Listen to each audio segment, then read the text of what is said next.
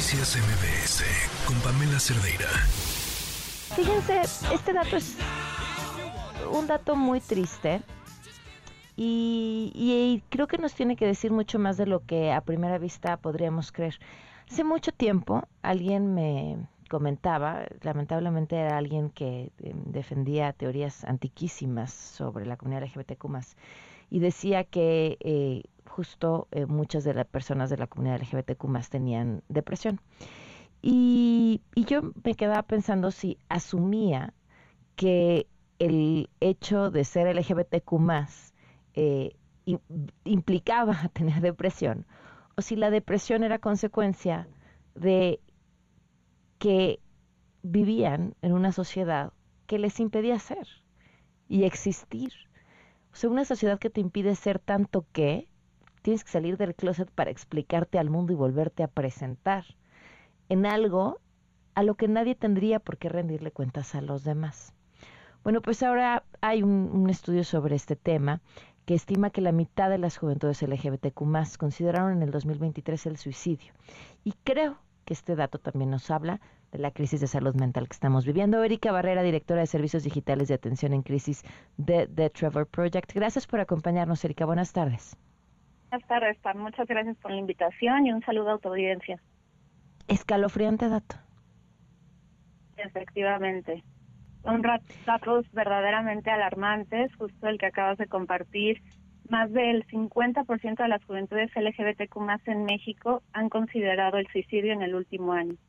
Esta dolorosa realidad afecta de manera desproporcionada a personas trans y no binarias, con dos de cada tres enfrentando este dilema.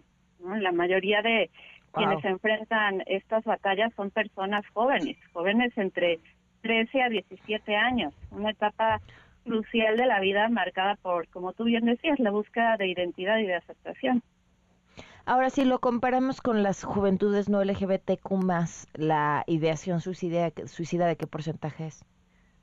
Sabemos, que para las juventudes que no forman parte de la comunidad, este dato también es alarmante. De hecho, a nivel mundial sabemos que el suicidio es la cuarta causa de muerte en juventudes eh, de general. 15, eh, años en adelante. Entonces, sí es un número preocupante eh, en general, porque como tú bien decías hace un momento, la, la salud mental en este momento está en crisis. Acabamos de vivir un periodo de pandemia que desafortunadamente aumentó en 17% los casos de ansiedad y depresión en el mundo.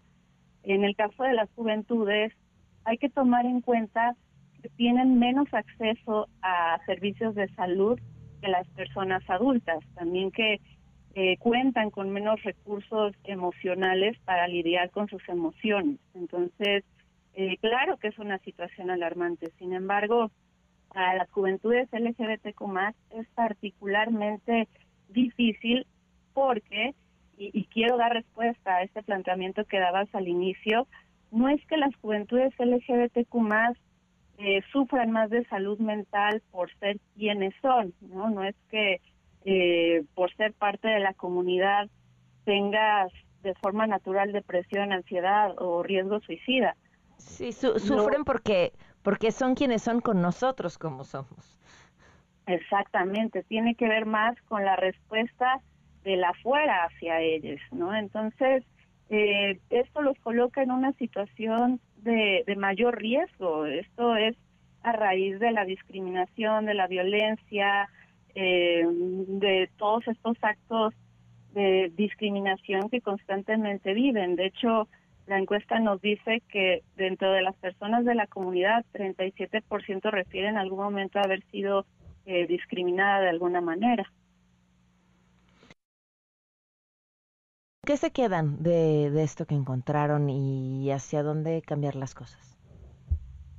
Justo algo muy importante que nos revela la encuesta es que existen dos esferas de influencia clave para el buen desarrollo de la salud mental en las juventudes LGBTQ el hogar y la escuela. Eh, las juventudes que tuvieron acceso a hogares y escuelas de afirmación declararon tasas mucho más bajas de intento de suicidio en el último año. De hecho, sabemos que de aquellas eh, juventudes LGBTQ que intentaron suicidarse el año pasado, el 77% expresó eh, que la motivación del intento del suicidio se relacionaba con su situación familiar y 60% con el ambiente escolar. Sabemos también que menos del 22% de las juventudes LGBTQ expresó que tiene acceso a un hogar afirmativo y solo 34 sintió una completa aceptación por parte de su familia después de haber salido de closet y revelar su identidad de género. Todo esto nos dice que tener acceso a espacios afirmativos en la escuela, en la familia, en el hogar, en eh, las instituciones, en la comunidad, es un factor de protección contra la depresión, ansiedad y el suicidio para estas juventudes. Sin duda. Oye, pues te agradezco muchísimo que nos hayas compartido esta información y nos deja con mucho por pensar. Muchísimas gracias. Muchísimas gracias a ustedes por la invitación. Un saludo. Noticias MBS con Pamela Cerdeira.